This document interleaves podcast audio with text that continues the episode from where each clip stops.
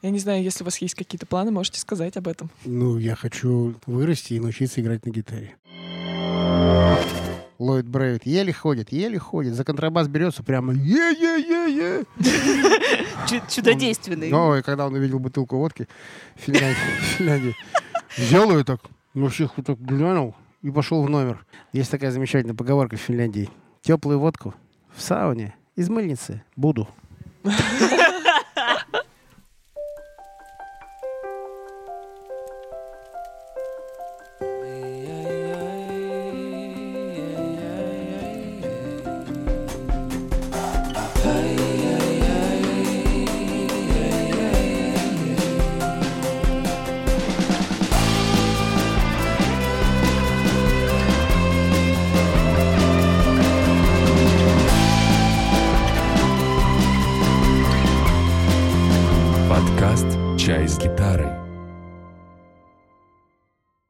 дорогие слушатели. А, Это по-прежнему Маша и Аня.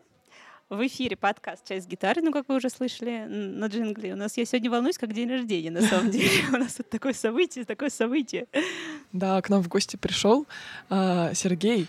Сергей Ефременко из Марк Шейдер Кунст. Всегда я запинаюсь слегка, Здравствуйте, здравствуйте, дорогие, дорогие. дорогие слушатели. Ну, надо вкратце так сказать, что э, Сергеем Ефременко мы хотели записаться еще, наверное, с первого выпуска. Вот. И я, как ярый фанат и адепт группы Марк Шейдер Кунст, всячески пропагандирую ее молодому поколению. Ну, в какой-то степени можно сказать, что Сергей — человек эпоха, а, потому что я вас еще читала в книжках, когда я только начала играть по всей этой истории по рок-н-роллу. То есть Сергей был в андеграунде еще тогда, когда андеграунд, как, наверное, вы говорили в интервью, не начал продаваться. Вот. И а, Сергей резидент а, легендарного клуба «Там-там», который в свое время основал виолончелист Сева Гакель. Это аквариум виол- виолончелист. Это соавтор саундтреков к фильмам «Питер ФМ», «Кислород» э, и, собственно, группа Markscheider Kunst основана аж в 1992 году. Все верно? Да, пожалуй, что так, но может быть даже и раньше, чем в 92-м. Мы Мгм. как-то берем 92-й, наверное, за точку отсчета, потому что мы не думали о юбилеях. Мгм. Потом вышла куча споров. Вот в каком году, значит, Сева организовал там-там? Видимо, осенью 91-го. Мы туда попали, а в 92-м году мы уже там поселились. Мгм. Ну, то есть получается, что вы как бы считаете это отправной точкой. В этом году у вас юбилей. 30 Это лет, 30 получается. лет, да? Получается так, да? Путем нехитрых математических расчетов. У вас еще планируются гастроли, получается, по Европе? Да, у нас там жирненькая гастроль подвисла. Ага. Вот. Ну да, мы в одно время вообще очень много гастролировали. и Ага. Даже, наверное, самый гастролирующий были коллектив. То есть мы там два-три раза выезжали на гастроли в Европу там в 2000-х годах. Э, Как таковая гастроль зависла, да. Вот. Но я съездил все-таки в начале февраля в Берлин, и там сольно немножечко попел. Мгм. Вот. И еще потом на Шри-Ланку. И там тоже Мгм. немножечко попел. Вот. А сейчас, я думаю, что мы все-таки будем делать по России какие-то вещи, по возможности, да. И помаленечку будем, наверное, писать все-таки новую пластинку еще одну. О, Сорвали с Да. просто вопрос. То есть ждем новую пластинку в Да, завтра ближайшее мы время. будем одну песенку новую показывать почтеннейшей публике. мгм. Вот. Так что, А как она будет называться, если не секрет? ух, она пока имеет рабочее название «Отец». А, то есть еще все может измениться. А есть, будет у нее какой-то стиль свой, там что-то вот. Да, это такой регетон. Регетон — это такой стиль, который характерен таким барабанным, такие так так тут так ста тут так ста Так, ну да. Ну и он такой немножечко еще, и немножечко вестерн. То есть такая вот немножко с такими «Привет от Энио Марикона», вот все вот такие вот штучки. С блоком обязательных вопросов плана на будущее поставим здесь точку. Мгм. Познакомим а, наших слушателей, кто не знакомы, такие негодяи, я уверена, еще есть с Конечно. творчеством группы Марк Шейдер Кунст. Вот, и э, какую-нибудь давайте самую сбитую, что-то типа кваса-кваса и счастье собака.ру включим в подкаст, если вы не будете Да, пожалуйста, возражать. конечно.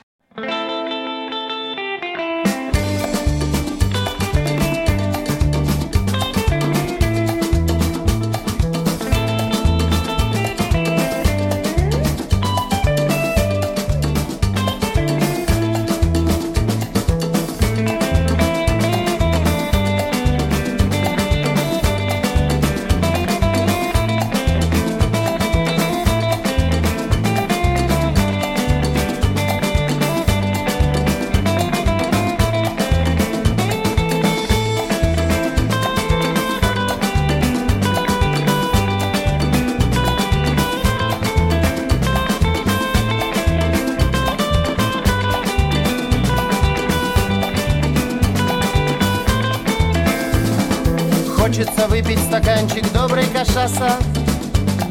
Вкусную взять сигару Альмадавару Сорок в тени мы не знали такого кошмара. Лето диктует правила кваса-кваса Твои цвета не напрягают глаза. Твое лицо не видел я ни разу. Ты думала, я умер, я летаю Мне трудно, я совсем тебя не знаю.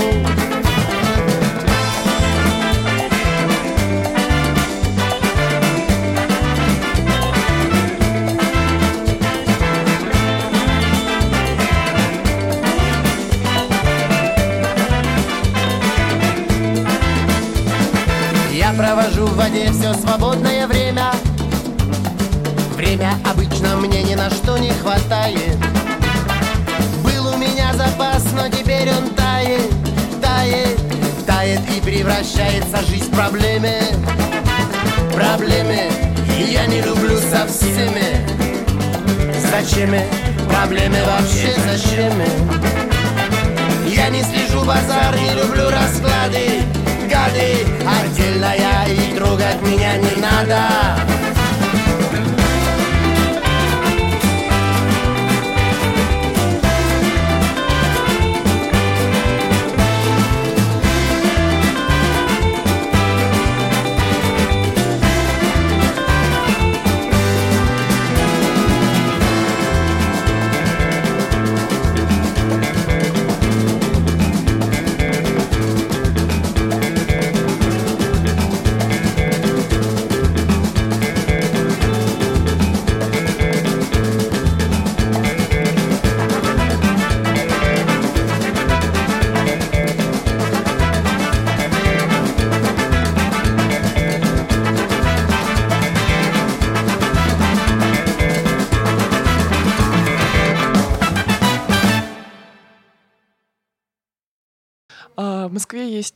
один довольно известный, как сказать, квартирниковец Сергей Добрер. Он делает квартирники в Москве. И он как-то сказал, что э, вы делали как раз э, Марк Шейндер Куст, выступали на квартирниках у него очень давно когда-то. Вот. И вопрос, э, можешь ли ты вспомнить, как это было вообще? И э, как, ну, потому что у вас такая танцевальная музыка, а тут квартирник вроде как, ну, то есть... Я скажу так, я не могу вспомнить, как это было, конечно, потому что ну, уже Он ми- говорит, что миллионы это самый, пер- самый первый квартирник, который он в жизни организовал, был, был наш, как раз, да, Ну, ваш. значит, значит, мы всех растанцевали, скажем так. Но сейчас у нас есть еще немножко другая, другая история. Квартирники, в которых мы принимаем участие, они больше такие, ну, скажем, похожи на некие творческие вечера, назовем так. Слушай, Я пою песни, да, ну вот с разными, с разными друзьями моими, да, Мгм. которые вот э, с разными инструментами, с разным набором, скажем так, инструментов. И в том виде, в каком, скажем, я их придумал. Не в том виде, в котором мы их там э, аранжировали в итоге, не в таком виде, как они в итоге по- получились на пластинках, да, а, скажем так, в оригинальных версиях. А где это, например, какие площадки? Ну вот в Берлине, например, это было. А, о, прикольно. Вот там я играл концерт в клубе, еще один квартирник.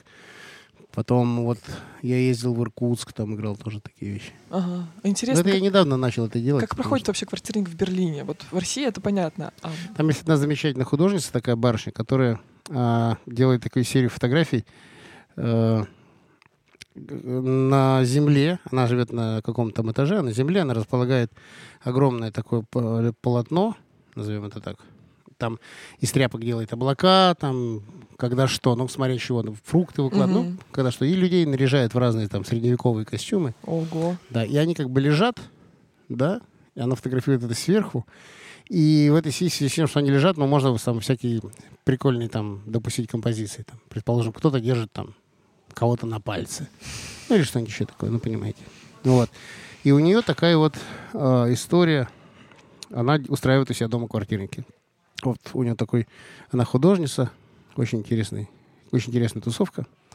Вот там мы, собственно, собрались, пришло там, пришли ребята, собственно, мы попели песен, Мгм. тоже нарядившись в эти средневековости. Вот это да. Да, рас- распрекрасные. В общем, целый перформанс. Да, Получается. перформанс очень клевый.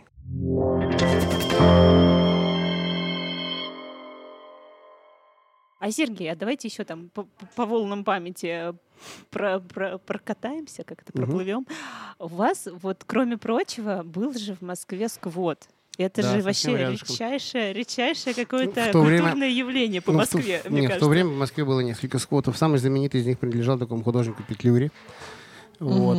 И это было тоже недалеко на, кажется, там на Цветном бульваре Это как рядышком. вообще возможно оказалось? Расскажите нам. Слушайте, это было, это было два здания, которые были за- за- затянуты строительной сеткой. Ага. И двор у них был в этих зданиях с садом с таким состоящим. И их выкупила одна художественная галерея. Да, я специально не называю тут имен, фамилий. Вот. И эта галерея выкупила вроде как их под свою под свои, под свои выставки, ну, под галерею, да, и зависла с ремонтом, видимо. Мгм. Вернее, внутри ремонт-то был уже весьма приличный, Даже так? но, да, но как-то работа не двигалась. И сторожем, как всегда, это великим дворником, там работал прекрасный человек, такой Илья Ермаков, это я честно скажу, тоже художник, замечательный график, наш друг. А Вот. И через каких-то там хиппи тусовку, в общем, каким-то образом, что-то мы к нему заехали переночевать, ну вот, и остались на полтора года пожить. Интересно. Вот, он стал нашим директором и рулил нам конц- концерты. Очень интересный. Какие там вообще были движухи в этом? Ну, там был движух полный-полный. Там Мы- же какая-то прям интернациональная коммуна, вы говорили. Вот, а что там было? Расскажите. ну, у там нас были? была в основном такая история, что жили в основном мы и Илюхины друзья, да? Вот. Ну, если кто-нибудь пришел из, из- хороших людей, мы прятали его ботинок, человек вынужден был оставаться тоже там. Всякие всякие штуки, да.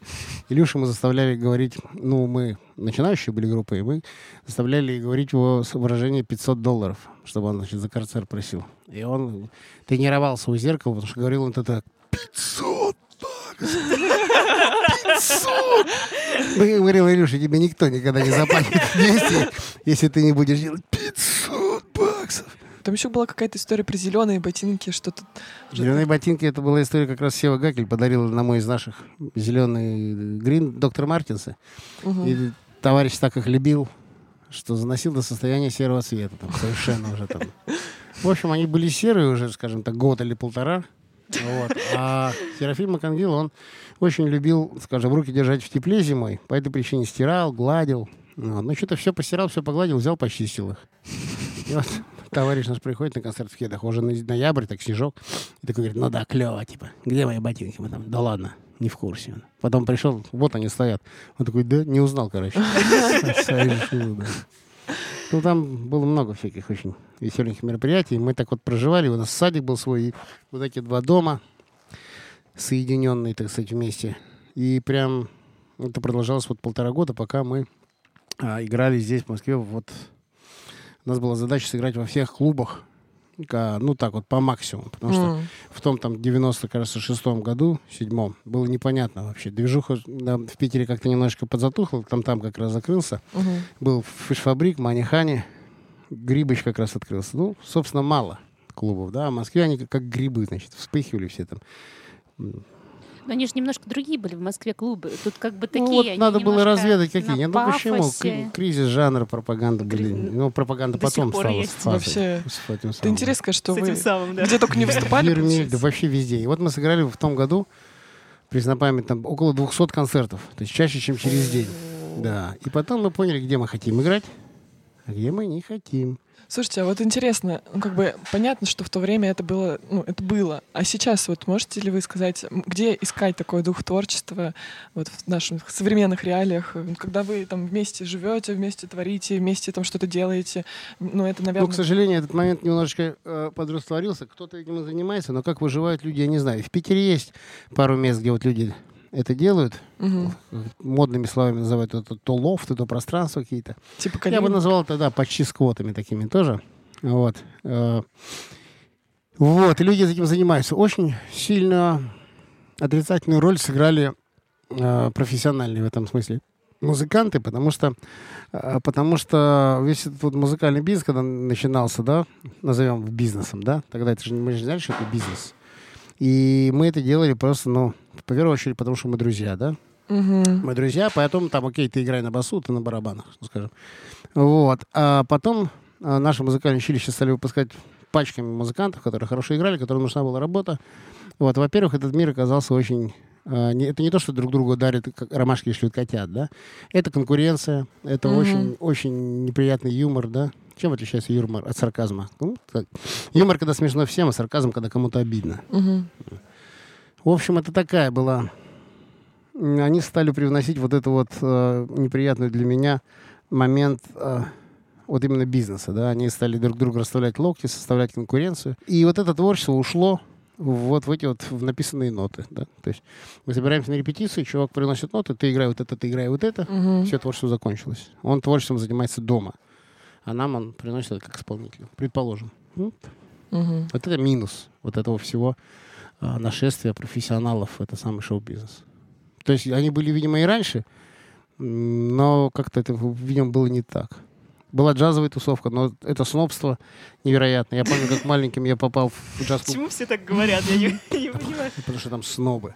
Это Ну, так. Я была в Козлове недавно. Ну, я не, не буду называть фамилию, но я был в джаз-клубе «Квадрат» еще в детстве, потому что поскольку играл в детском джазовом ансамбле и смотрел, как гитаристы там солируют. Я подошел к одному в полном восторге, говорю, дядя, мол, как ты это делаешь? Но они реально очень техничные. Да, дядя сказал мне, это надо снимать и заниматься. И, в общем, ничего мне не объяснил, и, знаешь, ну как-то так. Я подумал, да ну тебя в пень. Это как когда-то я спросил папу, что такое рок-н-ролл, он так говорит, надел мне наушники на голову и поставил целый альбом. Я послушал целую э, ну, бобину с э, э, Made in Japan, Deep Purple. Я понял, что рок-н-ролл я не люблю. Как-то быстро. После этого, как бы, что это вообще нафиг? Как бы, потому что ну, как это ребенку воткнуть в голову вот все вот это, весь этот грохот. Потом там со временем как-то я зашел к этому рок-н-роллу с другой стороны, и оказалось, что рок-н-ролл бывает разный, и некоторые даже мне интересен. Вообще, в принципе, я считаю, что все это придумали мальчики, чтобы нравиться девочкам. Смысл в этом только один, серьезно. И писать песни о чем-либо, писать песни о чем-либо, кроме любви, не имеет смысла.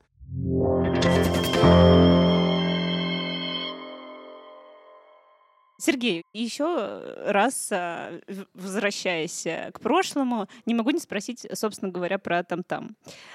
Столько читала я всякого про вас, э, в частности, в контексте этого клуба, что вы один из первых резидентов, а когда там-там заканчивал э, свою работу, ваша свадьба стала чуть ли одним из Последняя последних мероприятий. не- непосредственно, да. Вот, то есть вы, как бы, можно сказать, и открывали, и закрывали эту всю эпоху там-там. Можно так сказать, само открытие, я, скажем так, пропустил. Это тогда назывался еще Василиостровский молодежный центр. Еще не был тогда там-тамом. Такой замечательный Саша Кострыкин, царство ему небесное. Вот, и Сева, конечно, Гакель со своей- с его невероятной энергией. Вот, потом это стало уже там-там. Сначала это называлось МВЦ. ВМЦ, Василиостровский молодежный центр. Мгм. Но это Вот. целое, целое, скажем так, эпохальное э, культурное явление, о котором пишут книжки. Ну, ну, это было серьезно, потому что это действительно дало толчок развитию вот этой всей рок-тусовки. Очень много Мгм. ансамблей замечательных оттуда вышло. Вот из, из Северной шинели, как я теперь это люблю называть, все мы вышли из Северной шинели. Ну, в общем, э, он начался, развивался, ну, как любая хорошая песня, должен был когда-то закончиться. Вот он закончился. И, в общем, нормально. Э, Дело было сделано. Оригинальность мысль состояла в том, что вот только не русский рок.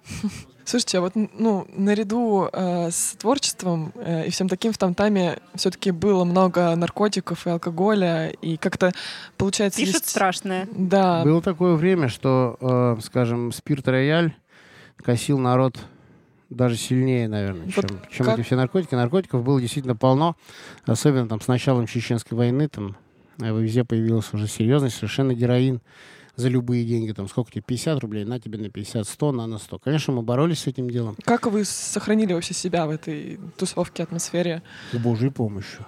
да? Да.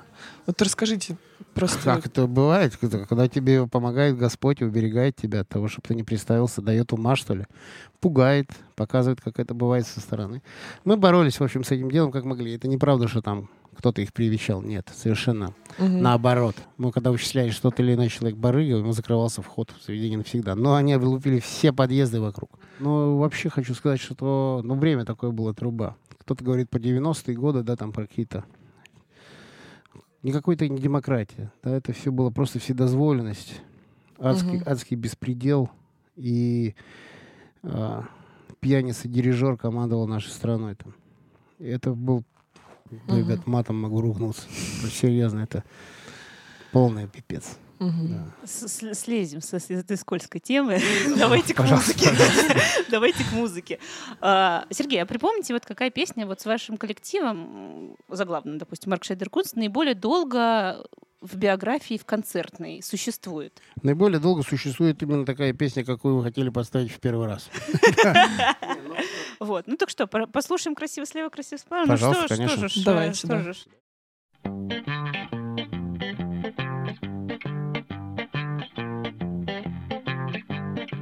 Красиво слева, красиво справа. Сегодня Бундес, вчера Варшава. Куда еще заведет лукавый? На Невском холод, в порту облава. На Невском холод, на Невском холод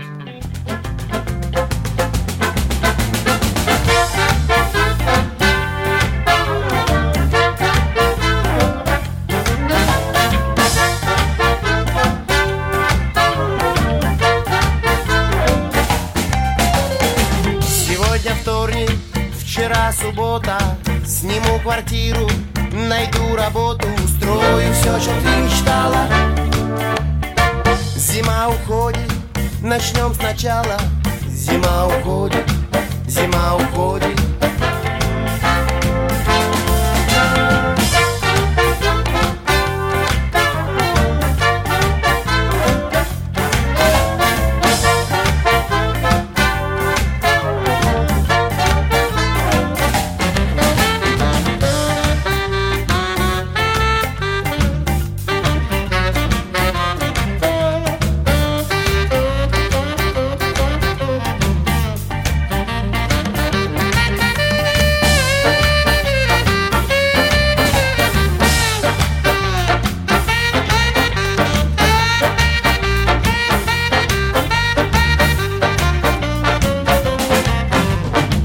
Мне 30 лет, все это время.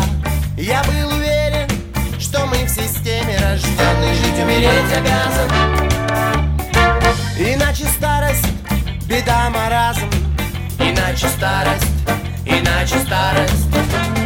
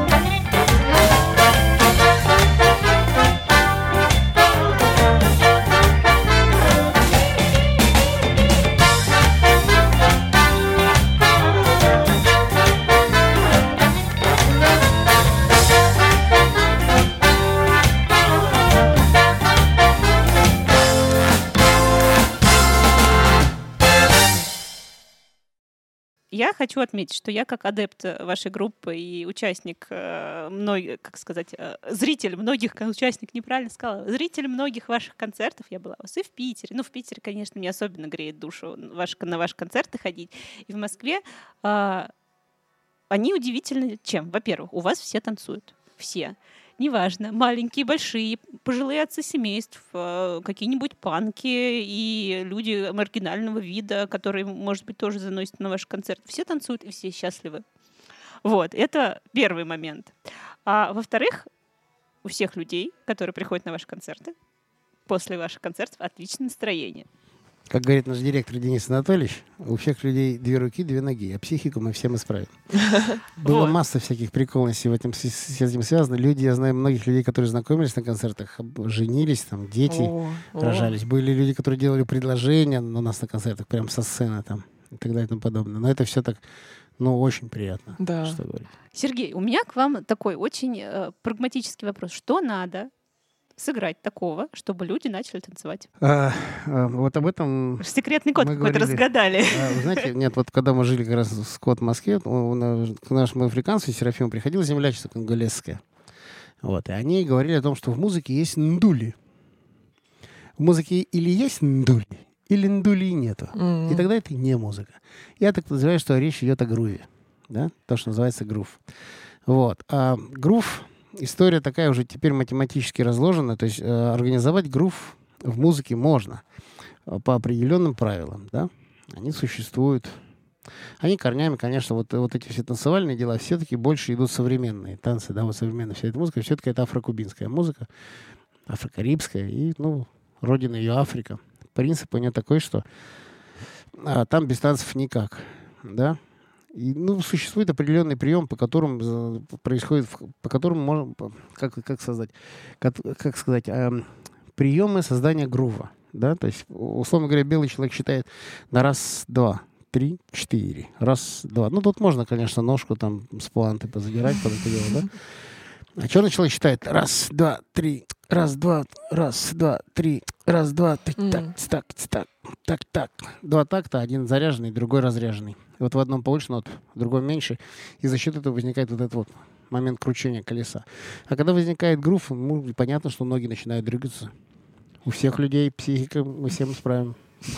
Вообще. Разложили по полочкам. Удивительно все-таки, как нашему, собственно, европейскому северному человеку это все близко, и также он танцует, как и... э, Я да. уже тоже на этот счет говорил много раз, что после 300 лет татаро-монгольского ига перенять любой Все-таки опыт. они них можно любой опыт легко перенять. Раньше вы как-то, насколько я знаю, зарабатывали, получается, на концертах, а история с CD, там, с пластинками была довольно убыточной. А сейчас вот что-то... А, и вообще вы как-то поддерживали пиратство, чтобы там, ну, люди А, я сейчас, больше? в общем, считаю, что пираты в свое время сделали очень много хорошего Ага. и доброго. Да? Чем отличается, например, вот этот вот Spotify от пиратов? Да ничем. Вернее, тем, что его захамил себе там один человек и, и рулит, так сказать, управляет. Какие там возмутительные были вещи там с выплатой гонораров людям, которых там по 50 миллионов прослушиваний, там по 50 долларов, да, это. Два-три любимых есть, которым выдают деньги, и они говорят, да елки, Spotify, вот способ заработать в раке. Мгм. Все, это все ерунда. Мгм. Надо быть там Джоном Ленноном, чтобы как-то Spotify на тебя А что-то изменилось? работал. Нет, как раз все стало только хуже. Вот я удивляюсь, что вы так потому что говорите вообще. Я Большие компании, то- большие компании не заинтересованы в работе с молодыми артистами, а, а заинтересованы получить тебя к себе Мгм. и держать тебя в своем каталоге, что мало ли что-нибудь там выстрелит. Мгм. да, например.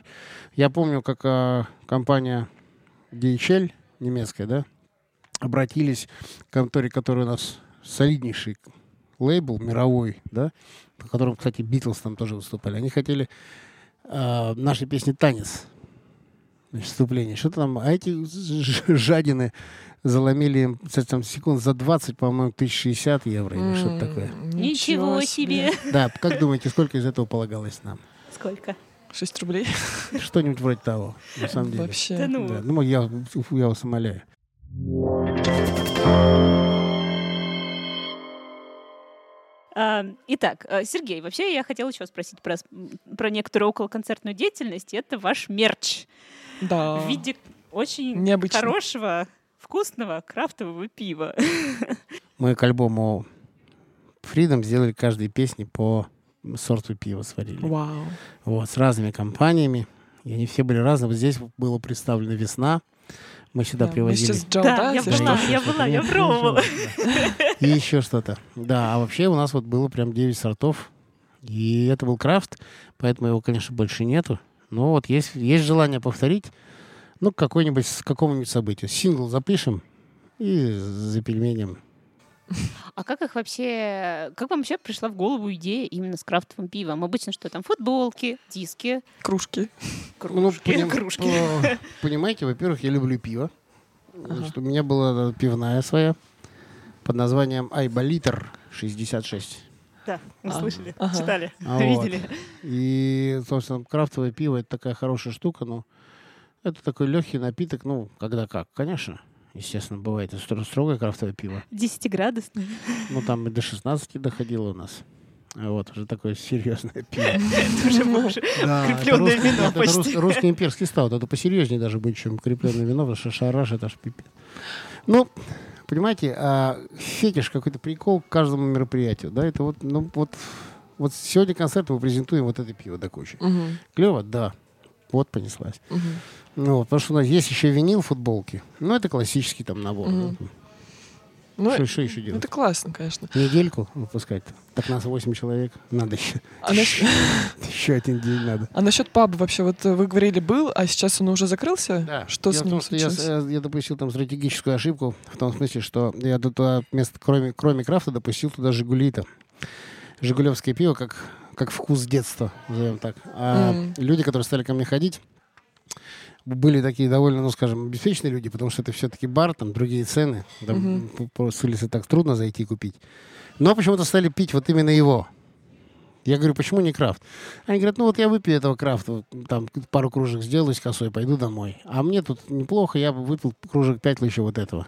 М, Ну а А. мне что, мне это не интересно. Зачем я буду людей, людям сливать продукцию Жигулевского завода? мгм, То есть, это не, не мое вообще стезя. То есть, ну, не получилось, вот скажем так. мгм. Слушайте, а у вас еще же, вы же в программе «Смак» были, и там индийская кухня была. Это, А да, это ресторан у Мумбаи. Сейчас-то он работает Ну, хоть? свято место пусто не бывает. До него было такое заведение под названием Хельсинки бар. Тоже было легендарное место там. В любое время дня и ночи можно было зайти и обнаружить танцующих девушек на столах. То есть ну, всегда было клево. Хорошее место. Да, бесспорно замечательно. То есть в любое время.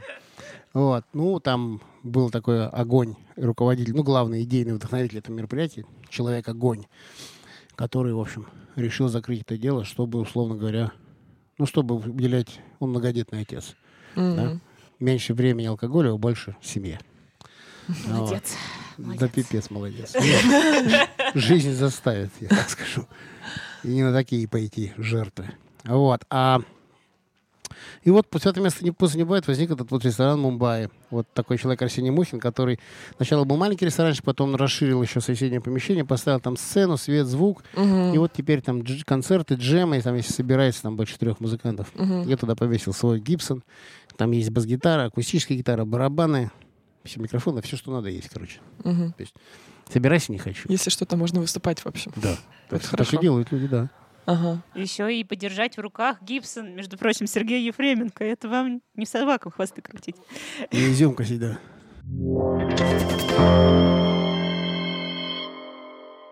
Сергей, вот вы говорили, вот мы проговорили про песни, которые чаще всего исполняются там с 2001 года. А какую песню группе больше всего нравится играть сейчас? Ну, конечно, нравится играть новые песни. А вот какую из новых? Давайте. Поставим. Слушайте, а я э, даже сказать, давайте поставим, например, Гавану Кубу. Гавану Куба это была песня, которую мы специально такой сделали там, как мы ее хотели сделать, без всяких там оглядок на какие-нибудь радио, видео, эфиры, да, потому что там она из двух частей, у нее вступление это румба гавагуанко стиль, потом мы там переходим вот в сальсу уже месить.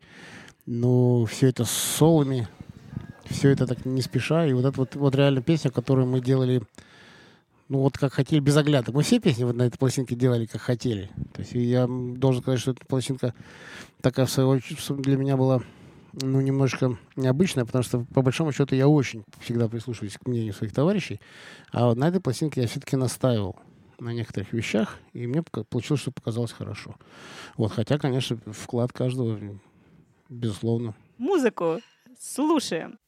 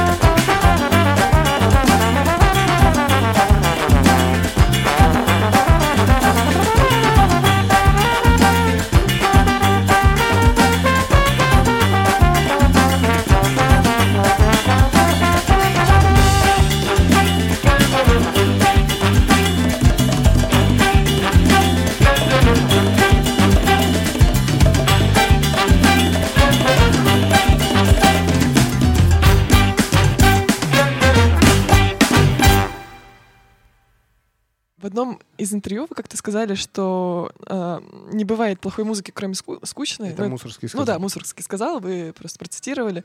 А, и мы, вы, вы уже чуть-чуть поругали э, так музыкантов отечественных. А кого бы вы похвалили? Кто заслуживает внимания и кто не скучный из современных музыкантов? Слушайте, но вот э, совершенно недавних и новых коллективов, такой замечательный коллектив под названием «Афрок», который создал такой юнеский Руис Вильямин в Петербурге. Чуваки играют афробит, фанк такой. Они- тоже не постеснялись количеством народу. Там много кубинцев, да, там Мгм. все такое. А, отличный гитарист Василий, который владеет один из немногих семиструнной гитарой, например. И его дочь на басу. Очень хороший коллектив, очень клевый вот этот афрок. Вот, что еще, ну вот я рассказывал уже про молодую артистку, с которой недавно тут познакомился. Она, оказывается, тоже давно меня знает, там, любит и все такое. Я про Тосю Чайкину там, в данном случае говорю. А, А, все ага. понятно. Да, это очень музыкальность. Ага. Романтичность, музыкальность и нежность, да? Вот у Чувихи за, все эти, за всеми этими ее татуировками и внешней такой пацановатостью, да, Мгм. на самом деле очень нежный человечек. Мы тут участвовали вместе в одной небольшой регате, так сказать, в прямом смысле слова оказались на одной лодке, да. Ну, и посидели, поболтали на борту, глядя на, на море. Вот. Очень такая симпатичная. Музыки очень симпатичная. Поет Мгм. прекрасно. Очень музыкальная. Мгм. Значит, знаем, кого советовать нашим слушателям. Да, например, вот Афрок, Тося, это из всех, Ага. которых я недавно узнал, потому что, по большому счету, я очень э, не люблю обламываться, когда люди, скажем, уважаемые, говорят, слушай, это обалдеть, послушай. Ты начинаешь слушать и думаешь, ё-моё. Потому что некоторые молодые певицы, так довольно известные из новых, которых я послушал, да, это был для меня просто Не обалдеть. вообще не айс такой. Как говорится, не вкурил. Не зашло, не вкурил, да что угодно можно сказать там. Ну, не мое просто, да. Как-то так. То есть, если даже тебе хочется ругнуться матом, это должно быть в тему. Это не должна быть группа Ленинград. Там, писька-писька, ура! Ну, что это за чушь? Понимаете, там, какой-нибудь ноль Федя Чистяков, там, он скажет, так скажет. Нормально там. Или гражданская оборона. Ну, понятно, если в- кто сказал, что если в прайм-тайм показывать макаку, она станет президентом. Есть такая история, да. Ну, это же везде сейчас такой какой-то век. Кто-то из актеров наших выразился в том смысле, что век обложки, да, не содержимого, а вот этого фантиков, которые все обернуты. Ага. То есть вот это куда ни кинь. Какие-то там художники. Ну, а просто сейчас... Какие же- Ну, век быстрого контента, Поэт. скажем Да. так. Сейчас- Ну, воспринимают же 8 секунд люди, но не Да, больше уже, да, как да. Ну, я про это и говорю. Ну и много сейчас очень инфошума, и поэтому надо как-то вот выделиться особенно там. Ну, между тем, мне кажется, уже наступает такой период, когда люди устают от этого информационного шума. Мне хочется верить, по крайней мере, в это, что начинают, наоборот, читать большие тексты, останавливаться и... Всегда были такие люди. И просто вопрос мейнстрима, да, вот кто, кто становится героем так, своего времени, назовем это так. Вот были герои такие, были до этого другие, да. Ведь как в свое время, там, условно говоря, условный там Майк и Боб были, Мгм. да, мейнстримом, да, и люди слушали их песни и говорили про их стихи там и так далее и тому подобное. Потом там поменялось, сейчас, сейчас наелись вот этого, так сказать. Я тоже надеюсь, что что-то все поменяется, да.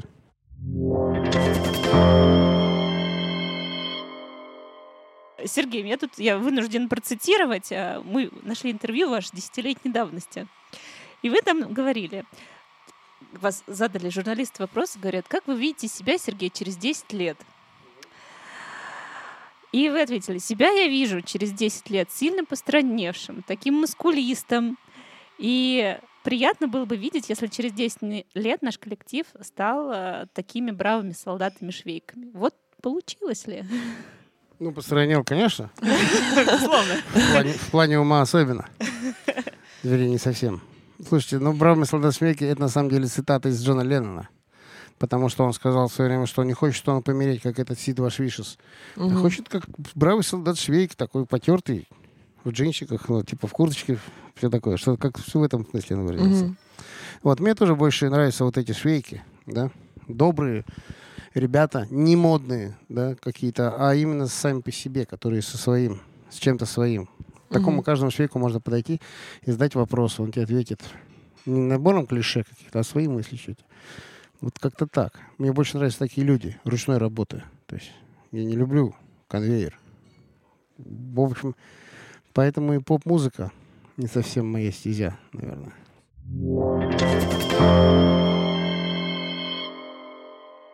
Сергей, вот помимо того, что вы сами играете массу концертов, вы же сами, я так понимаю, что ходите на концерты тоже к разным другим группам. С удовольствием, да. А вот какой самый-самый запоминающийся концерт у вас был? На кого вы ходили, что прям вот ах, Мне даже повезло эталон. участвовать в так. концерте, в паре таких концертов. Один раз даже в составе коллектива, там, легендарная группа приезжала The Scatolites такая. Чуваки там Боба Марли научили играть на гитаре, и там, и, в общем, записали первые синглы с ним, типа там. Мгм. И, Серьезно? Да. И, в общем, стиль ска возник из названия группы The Scatolites. Ага. И они приехали без гитариста. Они говорят, поиграй с нами на гитарочке. Я говорю, дядьки, конечно, напишите мне, говорю, только какие песни и гармонии. Собственно, я же не знаю. И сели два человека, Седриком Брукс и Лестер Стерлинг. Просто легенды ямайской музыки. Там. Седрик Брукс вообще издал там половину там, музация. Лестер, ну, великий человек тоже. Мгм. И начали там. Окей, первая песня Freedom. Ну да, Freedom. Freedom это соль. Там, как- какая, какая, говорит, соль? Ты что, соль играешь? Я-то слышу. Си, типа. Какое си? Я в 65-м тебя уволить хотел за это си, типа того. Это- и у меня есть, есть там, дома у меня сохранился этот листок и фотографии, где, они, где он сидит, Седрик, и пи- пишет эти гармонии. Он успел написать, они спорили, ругались. Он успел написать 6 песен, там из 15, предположим, да? И из шести песен правильно оказались две. Потому что когда я вышел потом на сцену, встал рядом с пианистом, как врезал этот соль. Он такой поворачивается ко мне. И давай мне там прям сходу такой, до. Ми. Я, значит, тоже на руки на него смотрю и под это дело, значит, играю. Хорошо, что в скатом гитарка играет ритмически вторую долю. То есть, как бы, он сначала делает пум, переходит аккорд, а я потом ца.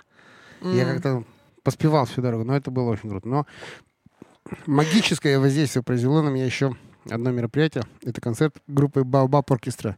Тоже в Москве. Мгм.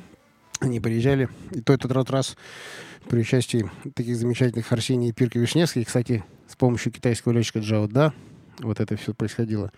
Фестивали вот эти прекрасные.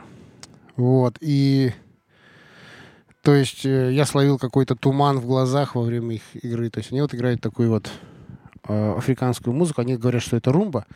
Но я бы не стал характеризовать. Это такая сильно, с сильными вот как раз влияниями ислама, да, там, такой вот Баобаб оркестр, одним словом, друзья, если кто-то интересно, послушайте непременно это. Вот это из таких вот прям вот убей концертов, то есть разорви, разорви глаз.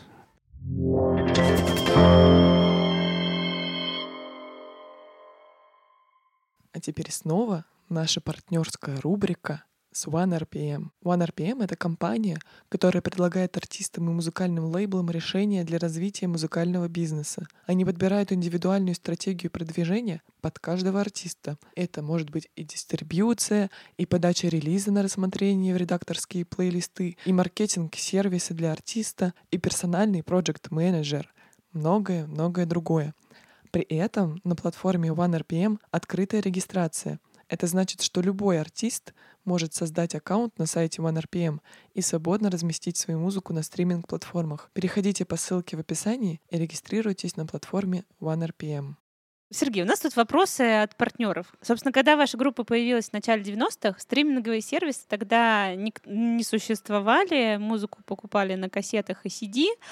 А как вы, собственно, ощутили на себе появление вот этой вот цифровой стриминговой дистрибьюции всей? Еще сказали, что вам не очень понравилось это. А что вам понравилось? Что, может быть, было... Из позитивного? Да. Из позитивного то, что вот э, то, что раньше надо было покупать на сидюках, искать где-то среди пиратов в основном, да, Мгм. Теперь это появилось в интернете, появилась возможность скачивать. Да, то есть можно набрать название коллектива, если он существует и куда-то там где-то был, хоть, хоть когда-то, да, то запись можно, в принципе, найти. Мгм. Это здорово с точки зрения информации. Вот это очень хорошо. Это из плюсов. Вот. Ну, про минусы я уже говорил.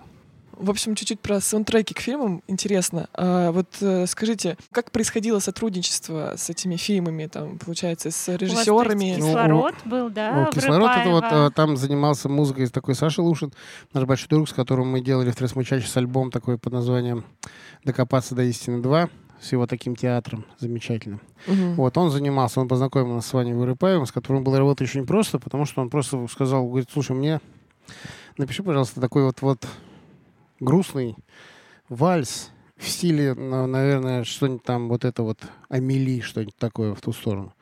Мгм. Я так думаю, ну, понятно. Пригласили человека, Петра, Петра, Петра Дворецкого, с пилой. Он на пиле там запилил.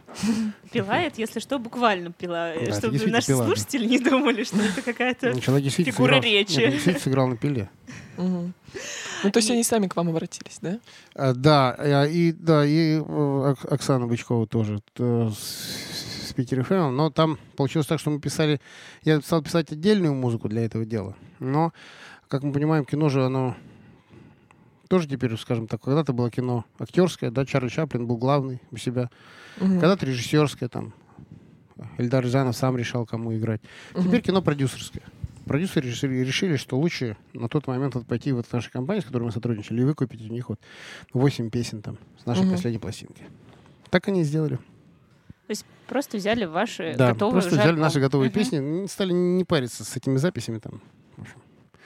Может быть, подскажете, а как вообще сейчас попасть можно молодым музыкантам, вот, чтобы их песни звучали в фильмах? Слушайте, ну я хочу сказать, что даже не знаю, там молодые музыканты, не спешите. Потому что вот мы занимались этим делом много, и как-то в некоторые фильмы даже не ставили свое имя. Потому что ты начинаешь читать сценарий, это одно дело. Мгм. Потом, когда появляются актрисы начи- или актеры, начинаешь хвататься за голову. Потом, когда тебе показывают, что это из этого примерно получается, там примерно из клейки первой, ты просто уже обалдеваешь. Потому что я вот, когда мы получили тогда кинотавра за... Выступали За там кислород, на, да, кино- на кинотавре, да. Или, да, за кислород, да. Я, сказал им, что, говорю, ребята, вы, говорю, кинематографисты у нас все такие крутые, а кино снимаете на такое говно. И они, и, и они, аплади- и они аплодировали. обиделись? Они аплодировали. То есть они согласны с этим делом полностью. Да. Потому что даже какие бы они ни были талантливые чуваки, когда все решает бабки, все не совсем так, как надо.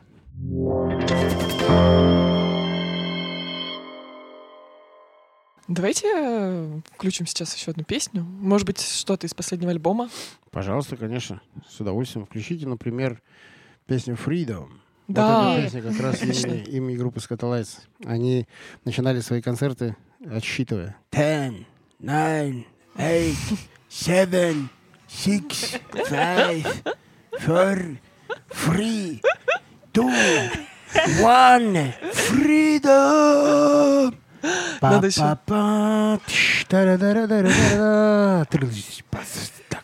В общем, Слушаем песню Freedom.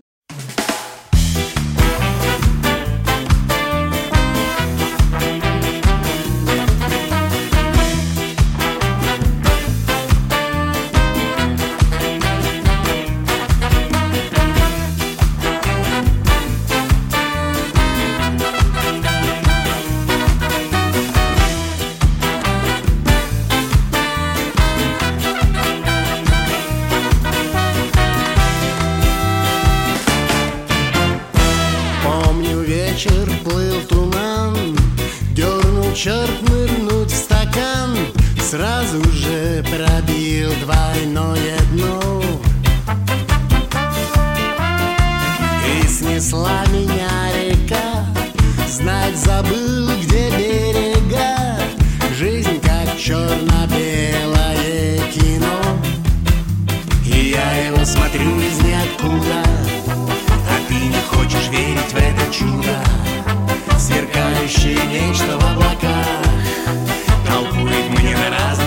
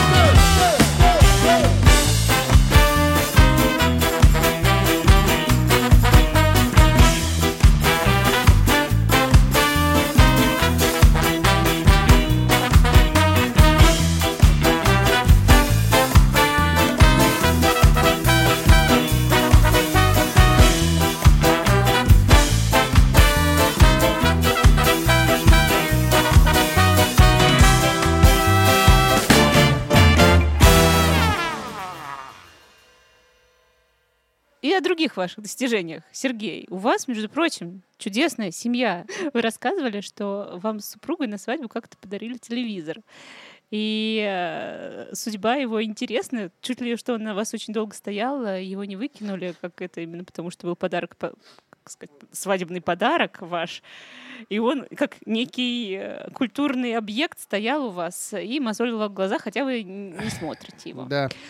А, Сергей, а вот вспоминайте, какие были свадьбы тогда? Он переехал на дачу. А, то есть телевизор. он жив до сих Да, пор? жив и работает. Нам подарили три этих самых... т- Магнитофон. Нет, три, три кофеварки нам еще тогда на свадьбу подарили, не сговариваясь, ребята. А как-то раз мне подарили на день рождения трех черепах. Ну, не живых, ну, разных там. Костяная, металлическая, что еще. Не знаю, почему. Свадьбы были. Я живу в доме, а, в котором ЗАГС, собственно, где я и женился. Да, и А. у меня на перекрестке вообще детский сад, ЗАГС и морг. А, все, Да. что нужно. Э, Это, это очень интересно, на самом деле. Мне кажется, когда ЗАГС под боком, Ну, заходит, прям вот мы, мы- захочешь... я, я вообще-то, я вообще-то думал, что мы пойдем и распишемся по-бырому. Ну, тут смотрю, мама выходит, выносит костюм. Чисто так. Ну что, мы не совершенно были к этому ко всему не готовы. Ну что мы сделали? Мы открыли двери, наб- набилось народу, я не знаю сколько. Вся лестница сидела, гудела там от первого до пятого этажа там. Для меня брак, как бы, ну сказать, что вот 26 лет мы живем вместе. И ну, это то, с чем мне повезло в жизни. То моя жена — это человек, благодаря которому я счастлив. То есть и по этой причине тут вообще двое детей. У меня, да, взрослые. Там старшая уже сама живет. Младшая еще с нами тут. А вы еще у жены своей сами роды принимали. Это вообще страшно? Да, нет, это совсем не страшно. Страх рождается, когда у тебя есть незнание, чего бы то ни было. Я все знал. Мы Мгм. ходили на курсы специальные. А, то есть заранее? Да, тогда это было, так сказать, не модно, но был такой кружок у нас, родов дом, колыбелька. Вот. И я, собственно, все-все-все знал. Про роды вообще, про схватки, про их период, там, Мгм. про отход околоплодных вод, про все на свете. Сейчас вы говорите, я понимаю, что я, я Про вот столько дыхание, про то, как надо дыхать, дышать, там, как тужиться, и все-все-все. Мы вместе дышали и тужились, дома рожали детей, я сам принимал роды, да. Нет, была акушерка, естественно, Мгм. но она сидела на кухне и пила чай. А то есть вообще Офигеть. Да. Офигеть, я бы с ума сошла вообще. Да нет, я говорю, что вот страх рождается от незнания. То есть, если человек что-то не знает, он говорит, а, а что у нас в кино природа показывает? Я вас, я вас умоляю, когда начинаешь читать, господи, обязательно она орет, аж не может. Да. Мне жена родила, говорит, что все? Я говорю, нет, сейчас еще будет потуга и выйдет послед. Окей, мы так и поступили. Все. Приходит беременная девушка молодая в какую-нибудь консультацию. Ей что делают? Ей заводят карточку больного. М. Ну, это же с самого начала Ну, так и- дебильняк так и есть, так и Шизо- есть. Шизофрения. Это Ну, это, это шиза. Это полная шиза. Как это больной? Это самый здоровый человек на свете, который сейчас вот еще одного готов воспроизвести на свет. А ему говорят, что он больной. Да идите вы в пень. Господи, слушай вас, думаю, господи, побольше бы таких мужчин. Вот Да. побольше бы Да таких все- мужчин, Да. которые вот не боятся Мужчины, и говорят, о, мужчины- боже, мужчины и боятся, и кошмар. ответственность. Да, и Самое, ответственность. самое, да, самое большое испытание это брать на себя ответственность.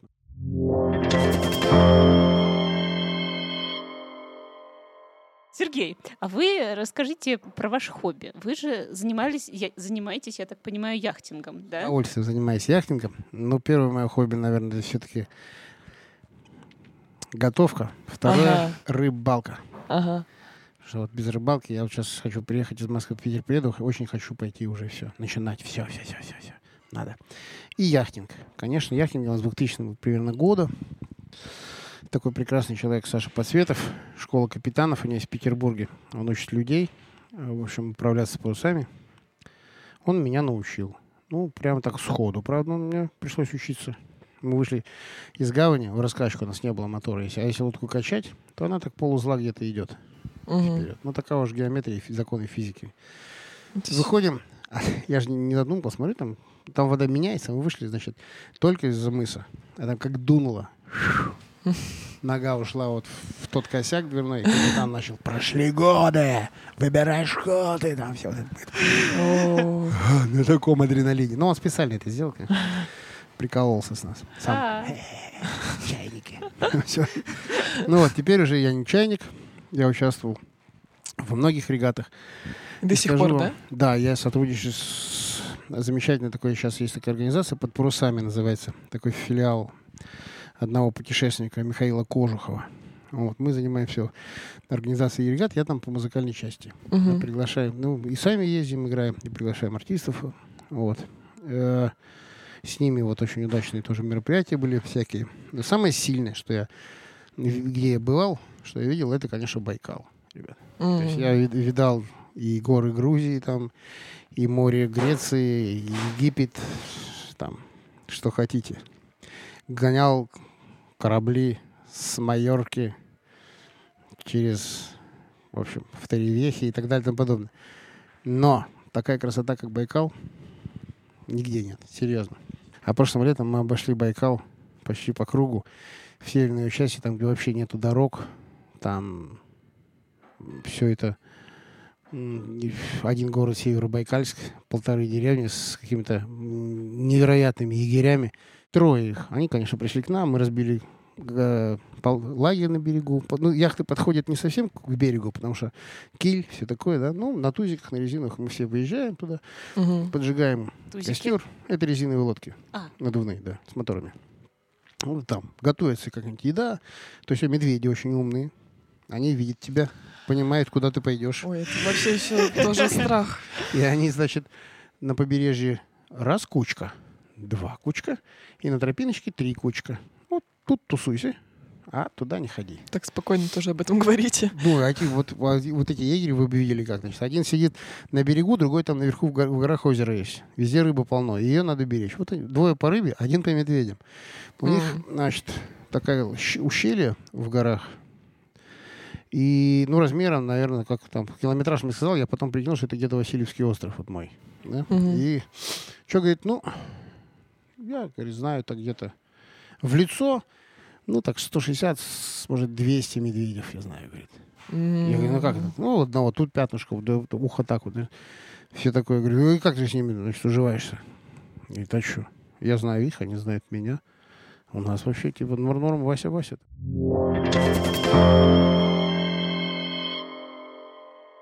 А вот вы еще тоже сказали насчет книг. У нас есть такой традиционный вопрос. А, а книг, о какой-то книге или фильме, а, которые повлияли на ваше мировоззрение. Наверняка у вас такие есть. «Сто лет одиночества».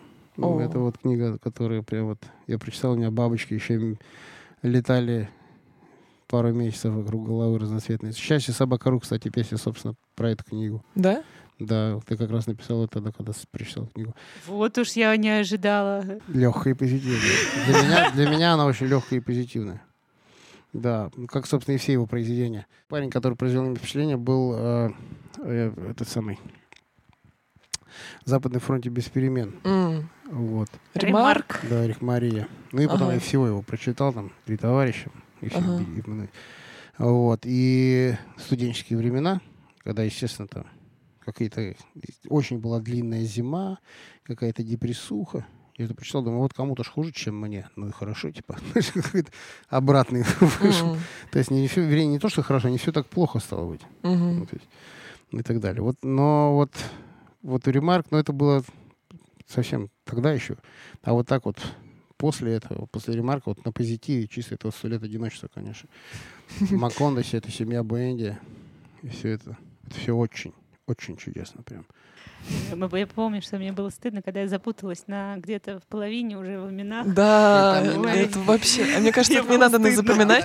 Как- Ну, хорошо, вот «Война и мир», попробуйте не запутаться там, друзья мои. Ну, хотя бы русские имена. а Тут вообще... Да-да-да, Ну, там ну, полковника Урлеанова, да-да. Да, ну это такой... Ну, Нет, это она крутая, да. Щепка голимый, как он это все мягко, ему все это... Я прям закрываю глаза и вижу эту фиесту, Колумбию эту. Мгм. Мы были в Колумбии, и, конечно, такое впечатление, что вот это, вот оно где-то тут, Макондо это. То есть вот эти знаки на дорогах, осторожно, ягуары. Там, люди в гауче на полном серьезе. Индийцы, Мгм. которые даже задумав- задумавшись играют на чараке кумбию свою. даже. И потом это любимая моя музыка кумби. Это все оттуда. А фильм, может быть, тоже какой-нибудь у вас есть свой? А, сильнейший фильм, на мой взгляд, из всех, что я видел. Можно что-нибудь забыть. Ну, любимый фильм моего детства, конечно, «Больница 66». А, Да. Пустите, Логично, доб- пустите понятно, да. доброго человека Антона Уиллама и дверь. Всё. Но самый крутой, конечно, Андрей Рублев. да, он же такой большой, тяжеловесный. Позавчера, Да, и очень- позавчера я посмотрела Андрея Рублева. Да, и очень такой непростой, конечно. Мгм. Но он гениальный просто друг. А почему? Почему не любой другой фильм Тарковского? А, например? потому что что в этом фильме, значит, убивает, ну, собственно, как он вот такими небольшими средствами перенес э, нас в ту вот эпоху, в ту атмосферу. Ну, в общем, такая вся эта смурь и жуть через большущую любовь. Вот эта вот история об этом, значит, иконописце, да, Мгм. пропущенная. Вот, почему, вот этот фильм, да, Мгм. наверное, самый крутой. Ну и, конечно, очень сильные произведения. Я очень вообще любил французский всегда кинематограф. Вот «Эмили» — это просто прекраснейший фильм. Прям вот я несколько раз посмотрел, и тоже светлейшие впечатления.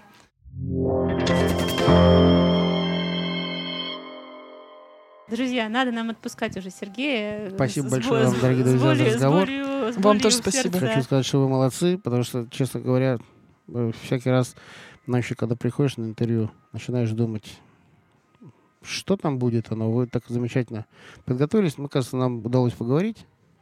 Спасибо. Давайте последнюю песню. Какую поставим? Финальную. Давайте вы выбирайте. Знаешь, я сейчас обокру, да, Маша? Ну, хорошо. Все. Спасибо вам. Спасибо вам большое. да.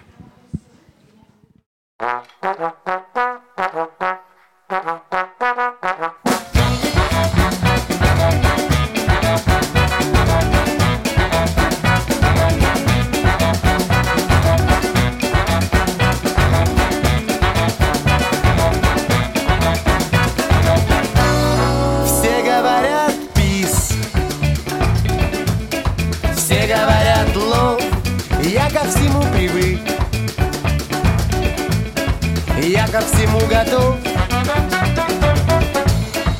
Будем с тобой на связи. Помнишь мой дом на ветру? Точный обратный адрес. Счастье собака.ру